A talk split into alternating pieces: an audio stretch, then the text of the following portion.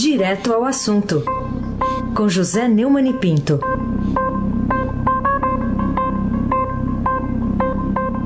Neumani, bom dia. Bom dia, Raíssa Abac, o craque. Bom dia, Carolina Ercolim, tintim por tintim. Bom dia. Bom dia, Almirante Nelson e o seu pedalinho. Bom dia, Bárbara Guerra. Bom dia, Juliano. Bom dia, Clã Bonfim, Emanuel, Alice Isadora. Bom dia, melhor ouvinte, ouvinte da rádio Eldorado, 107,3 FM, Raíssen Abac, o craque. Bom, Neumann, destaque aqui de primeira página do Estadão: governo aposta no Senado para vencer briga por emendas, está aqui na manchete. O que, que você diz sobre esse confronto lá na Praça dos Três Poderes em Brasília, para eles conversarem é só atravessar a rua, né? Pois é. Nem precisa. Pode conversar por WhatsApp. Né? Também. Por telefone. Né?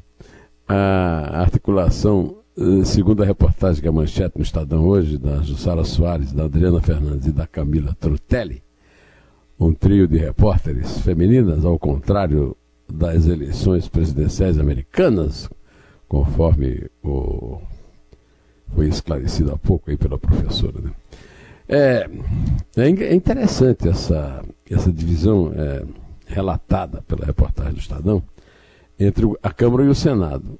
É, na reportagem há um registro de que os governadores, é, que têm, digamos, certa influência sobre os senadores, têm medo de que uma o que eles chamam agora de empoderamento, aliás é um termo, empoderamento feminino, né, então, é, do, do Congresso sobre as verbas sejam transferidas da União pra, para os estados. Acho que é uma preocupação é, bastante é, realista.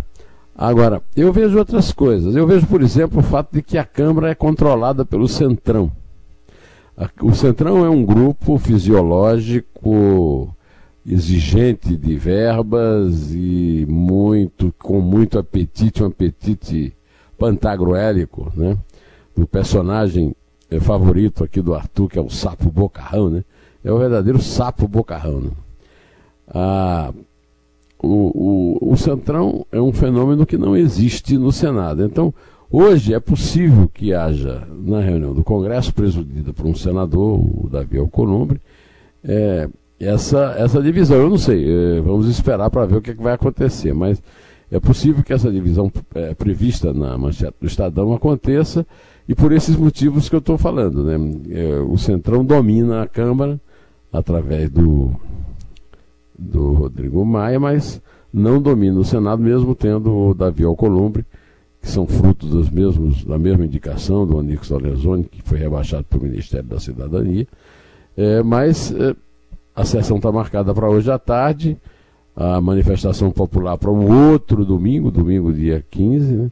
Então vamos ver o que é que vai dar. Carolina Ercolim, tintim por tintim. Vamos lá, Neumani. Ainda vamos tratar é, do seu tema, né, do artigo que você escreveu aqui no portal do Estadão, Brasil, Carnaval e Cinzas? Brasil, Carnaval e Crise. Mas foi muito bom você ter falado Brasil Carnaval em Cinzas, sabe por quê? Hum. Porque realmente eu me inspirei numa obra-prima eh, da música brasileira, Maria Carnaval e Cinzas, do Luiz Carlos Paraná. Infelizmente eu não conheci o Luiz Carlos Paraná. Quando eu cheguei em São Paulo, ele morreu muito cedo e eu não o encontrei. Mas ele foi muito amigo de grandes amigos meus. Ele era sócio do Marcos Pereira na Boate Jogral que eu frequentava parceiro e companheiro de quarto de pensão do Walter Santos e tal. E a música, você, não sei se você se lembra, Carolina, uma música que foi defendida pelo Roberto Carlos num festival que havia uma competição muito pesada. Né? Então eu com, fiz aqui um trocadilho de cinzas com crise. Né? No, no, na linha fina, vem Maia vem, Lula vai e o mundo assustado com coronavírus não teria mais a fazer do que discutir parlamentarismo tropical e chorar com Lula seus queixumes de falso injustiçado? Ah, ao contrário das vezes anteriores, que eu costumo ler o fim do artigo, eu vou ler pelo meio e pelo fim para abordar os dois assuntos. Duas viagens do Rodrigo Maia para a Espanha e do Lula para a França, a Suíça e a Alemanha. Aqui vamos ler dois parágrafos. Perdoe o leitor, que segundo meu primeiro chefe de reportagem, JB Lemos, é o verdadeiro patrão e padrão, para um jornalista que se preze, mas primeiro convém perguntar que missão oficial o Dr. Maia cumpria em terras longe do mar em Espanha. Um tweet inoportuno da Embaixada do Brasil delatou, dando conta de que fora a Península Ibérica debater parlamentarismo em território brasileiro. Golpe, dirão seus adversários impenitentes. Afinal, quem seria beneficiário do parlamentarismo capaz de tornar o capitão rainha da Inglaterra, a não ser ele próprio? Ah, mas a embaixada da Espanha sumiu com a prova. Apagou o tweet, ora vejam só. E agora o parágrafo final. O pretexto para o pagamento do turismo de maledicência do ex-sindicalista, presidente presidiário, é uma portaria que já deveria ter sido revogada. Que lealdade é essa do major da PM que está para ser alçado ministro do STF, que não serve para evitar esse tipo de vexame para o Brasil? Ou será que Jorginho estava ocupado demais em instruir Bolsonaro a dar mancadas públicas com sua malfadada assessoria jurídica para cuidar dessas mil salhas? Por essas e outras, o país do carnaval e da crise não se satisfaz com as próprias pataquadas e voa para o exterior. Para quê? Para propagá-las. Aí se abate o craque! O Neumann, a gente traz agora um destaque aqui também, que está aqui no Estadão, diretor da Força Nacional elogia PMs grevistas do Ceará. Título que está aqui na primeira página do Estadão, que trata do fim da crise, se é que acabou, dos policiais militares amotinados no Ceará. O que, que você acha que teve aí de motivo para o coronel Aginaldo de Oliveira para ele se pronunciar dessa forma sobre a crise? Você já adiantou perfeitamente o meu comentário com, muita, com muito brilho. Se é que acabou. Primeiro, é duvidoso que tenha acabado a própria crise. Né? Segundo, é duvidoso que ela não tenha consequências em outros PMs e na própria PM do Ceará. Enviado ao Ceará para garantir o policiamento do motim, o diretor da Força Nacional de Segurança Pública, Coronel Aginaldo de Oliveira, dividiu o palanque com as lideranças do movimento e elogiou os revoltosos. Qual foi o elogio que ele fez, Almirante Nelson, por favor? Já são grandes, já são corajosos, é muita coragem fazer o que os senhores estão fazendo. Não é para todo mundo, é aquela coisa. Os covardes nunca tentam, os fracos ficam pelo meio do caminho. Só os fortes conseguem atingir os seus objetivos. É, é, é bom lembrar que o coronel Aginaldo é, segundo escalão do governo e, portanto, devia ter conhecimento das leis acima dos interesses corporativos é, dos policiais militares. Amotinados no Ceará são fora da lei. E é uma das consequências dessa crise, né, se é que vai ser mesmo, aí eu vou usar a mesma observação do Reis, é, vai ser a primeira vez em que os amotinados não serão anistiados. Será? Essa é uma pergunta que se faz, porque sempre se anuncia que não vai ter anistia e vem anistia desde o doutor Ulisses, né? desde os tempos do doutor Ulisses. Né? Carolina Ercolim, tintim por tintim. Outra notícia que a gente trata aqui é sobre uma disputa em relação ao pai da criança, né? Quem colocou fim a essa crise no Ceará? Quem tem razão nessa discussão? O ministro da Justiça, do presidente Bolsonaro, ou o candidato do PDT derrotado no primeiro turno das eleições presidenciais de 2018? É, o Ciro Gomes acha que o crédito deve ir à comissão liderada por seu aliado político e governador do Ceará, Camilo Santana. A comissão eh, também era formada pela Assembleia Legislativa do Estado, o Ministério Público, o Tribunal de Justiça e a Ordem dos Advogados do Brasil, e que foi quem eh, fez a proposta aceita pelos agentes que estavam mutinados havia 13 dias ontem. Né? Já para Moro e Bolsonaro, o desfecho só se deu em função da ação do governo federal, com o decreto do presidente, que instaurou a operação de garantia da lei e ordem em Fortaleza. Cerca de 2.800 homens do Exército da Força Nacional circularam pela capital cearense e por cidades do interior, reforçando a segurança das ruas. O Ciro, eh, com seu estilo desabrido de sempre, chamou o Moro de capanga de Bolsonaro e disse que os dois vão ter dor de cabeça com eles lá no Ceará.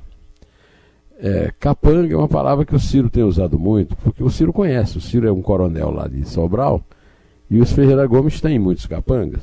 Além disso, o Ciro é capanga, foi capanga, sempre será capanga. Foi capanga da ditadura militar, foi capanga do Tasso Gereissati do PSDB, foi capanga do Lula e da Dilma e do PT, e atualmente perdeu a hegemonia sobre o Estado, sendo agora capanga do PT de Camilo Santana. E, em relação à dor de cabeça do Ceará, preciso respeitar muito o Ceará, eu sou quase cearense, nasci a 10, 12 quilômetros de, da, da, do limite com o Ceará, com Icó, com Oroz, meu compadre Fagner. Mas a verdade é que o Ceará, como Estado nenhum, tem é, eleitores suficientes para decidir uma eleição presidencial. Esses eleitores não são mais do Ciro, agora são do, mais do PT do que dele. Mesmo que fossem só deles, eu queria lembrá-lo, é, talvez ele tenha faltado a uma aula da boa, das boas escolas lá de Sobral, uma aula de matemática, que o eleitorado de nenhum estado decide é, o presidente sozinho, né? Nem São Paulo, que é o maior colégio de Ceará, está muito longe de ser perto do eleitorado de São Paulo. Raíssa Abac, o craque. Ainda sobre o Ceará, o, o Neumann, a Justiça mandou soltar policiais amotinados, né? eram 46 que, 46 que estavam presos por deserção.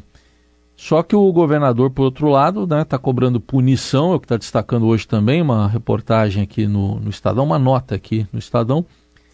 Enfim, o que, que você diz sobre isso e a possibilidade até de novos motins, até em outros estados?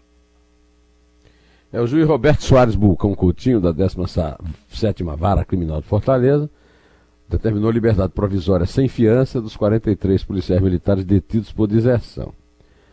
É, ele mesmo voltou atrás da, da, decisão que determinou a prisão preventiva dos agentes na semana passada. Agora ele diz que perdeu a razão porque a greve acabou. É uma decisão é, muito perigosa, porque, como você diz, ela é, caminha na direção oposta que a população quer, de modo geral, no Brasil, que é não tem anistia, quer dizer, o, o juiz está determinando por si só a anistia que ele mesmo tinha negado, e essas decisões da justiça depois são é, revistas e, e, que criam uma enorme confusão que se chama insegurança jurídica. Ah, o juiz é daqueles garantistas, eles querem salutar a concessão de liberdade com a apuração das condutas, tanto na esfera disciplinar. Alguém devia avisar ao juiz, assim como ao comandante da Guarda Nacional, né, da, Força Nacional, né, que motim é crime servidor público armado não pode se amutinar. Carolina Ercolim, tintim por tintim. O que você acha da notícia dada aqui pelo UOL de que parte do PT reclamou da defesa do mandato de Jair Bolsonaro por Lula ao jornal Le Temps por ocasião de sua visita à França para receber o título de cidadão honorário de Paris? É, o, o Lula deu uma entrevista para o Jamil Chad, né, do UOL, e para a TV Letão, é, lá da França, dizendo que a oposição não pode simplesmente pedir o impeachment de Jair Bolsonaro só por não gostar dele. É uma entrevista que eu não tenho nada contra, né? Tudo bem, é isso mesmo. Não gostar não é motivo para impeachment, né? Na conversa, né, é, o Lula também defendeu Maduro, Evo Morales, e disse que não se pode derrubar um presidente apenas por não gostar do seu governo. Também é no caso do Jair, mas é, outras é, para os outros exemplos que ele usou dos amigos da América Latina. Ele disse que tem alertado o PT para ter paciência, porque tem que esperar quatro anos. Mas parece que o PT não está com muita paciência, não. Eu li na própria UOL que o, o, o partido não gostou. Só que o Lula deixou aí uma porta aberta, a não ser que ele, Bolsonaro, cometa um ato de insanidade, cometa um crime de responsabilidade. É, tá bom. Vamos é, convir que é uma declaração ajuizada, viu, Raíssen Abac, o craque. Tudo bem. O Neumann, e a Justiça também autoriza a transferência do Adélio Bispo para tratamento, diz aqui reportagem publicada pelo Estadão na editoria de política, Ele vai sair, deve sair de um presídio federal. O que, que você achou dessa decisão? O juiz federal Dalton Igor Conrado, da Quinta Vara Federal de Campo Grande, autorizou que se transferisse o Adélio né, para uma unidade prisional adequada para o tratamento dele. O Adélio foi absolvido é, pelo juiz na primeira instância. O Bolsonaro perdeu a data do recurso, trocou o advogado, mas a decisão sobre onde o, o esfaqueador de Bolsonaro é, vai fazer esse tratamento não vai ser mais desse juiz de Campo Grande, né? é, e sim o juiz original do caso, ou seja, a vara federal de juiz de fora, onde o, o, o Adélio Bispo de Oliveira esfaqueou o Bolsonaro. Eu acho que esse caso está sendo tratado de uma maneira muito estranha. Em primeiro lugar, a Polícia Federal se livrou correndo do inquérito. Em segundo lugar, o advogado do Bolsonaro perdeu a data. Aí troca o advogado e não se vê assim nenhuma grande novidade. Agora tem essa decisão, que é uma decisão que eu diria rotineira. Ora, se o, o preso foi condenado por. É, desculpe, foi absolvido porque, é, segundo o, o juiz, ele não tem o domínio das próprias faculdades mentais então, não há por que não, não transferir para um lugar onde ele possa ser tratado. Né? A, a, a, coisa que eu, que eu vejo faltando em todos, seja na Polícia Federal, que o, o delegado da Polícia Federal que tratou do caso era um delegado muito ligado ao ex-governador petista de Minas, né? o Fernando Pimentel. É, o Moro, não sei porquê, também não toma decisões é, é, que possam é, denotar, pelo menos, que as autoridades têm consciência de que foi um crime político. O Bolsonaro era o candidato favorito, hoje é o presidente da República, e a facada do Adélio Bispo atingiu é, o Brasil, né? atingiu a política, atingiu a República. Vamos esperar para ver as consequências dessa decisão, vamos ver o que, é que vai decidir o juiz, de, o juiz de juiz de fora e voltaremos ao assunto. Carolina Ercolim, tintim por tintim. Vamos falar sobre um problema que alguns colégios é, daqui de São Paulo estão registrando em relação a até manifestação de, de, de, alunos, né, de pais de alunos, já que essas escolas estão recomendando quarentena para quem passou por alguns países que têm o surto do coronavírus. Tem destaque no Estadão e ontem também o ministro Mandetta falou sobre o assunto. Cada secretaria estadual foi capacitada, foi orientada. Agora eles nos mandam e nós assumimos os números deles. E vamos fazendo a posteriori, com calma, a revisão aqui no nível central. O assunto mereceu, inclusive, um editorial do Estadão que a rádio é, transmitiu hoje, um pouco antes aqui. Né? O, o primeiro editorial, né? O país reage ao coronavírus, um editorial muito é, positivo sobre a estrutura brasileira. Nós já tínhamos falado ontem a respeito disso é, com a declaração do Drauzio Varela, né? E hoje tem essa esse editorial e tem essa decisão aí dos colégios. É, é, na condição de, de, educadores, os diretores de colégio deveriam é, combinar a sua reação e as suas atitudes com as autoridades sanitárias. Né? O Ministério da Saúde divulgou ontem que o Brasil tem 433 casos suspeitos do novo coronavírus. Nenhum novo caso foi confirmado nesse balanço depois dos dois que já estavam, que já foram informados. E o Brasil permanece com dois casos né, da, da doença Covid-19 o número de casos representa um aumento bastante significativo, 71%, de acordo com o Ministério da Saúde. O balanço não foi autorizado, não foi atualizado ao longo do fim de semana, o que teria contribuído para o salto. No domingo, o número de casos suspeitos era 252, ao todo 162 foram descartados desde o início do monitoramento. Né?